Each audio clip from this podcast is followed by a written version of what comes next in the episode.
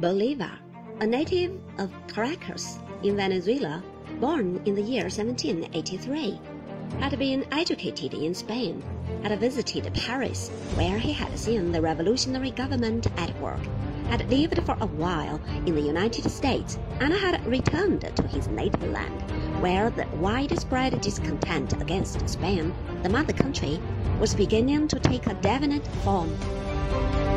In the year 1811, Venezuela declared its independence and Bolivar became one of the revolutionary generals. Within two months, the rebels were defeated and Bolivar fled.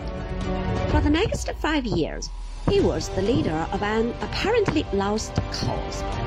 He sacrificed all his wealth, and he would not have been able to begin his final and successful expedition without the support of the President of Haiti.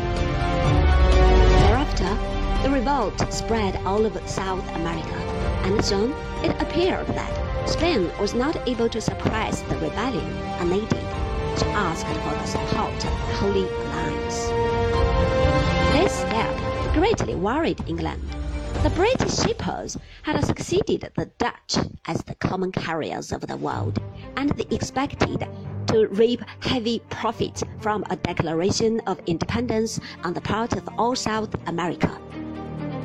They had hopes that the United States of America would interfere, but the Senate had no such plans, and in the House, too, there were many voices which declared that Spain ought to be given a free hand.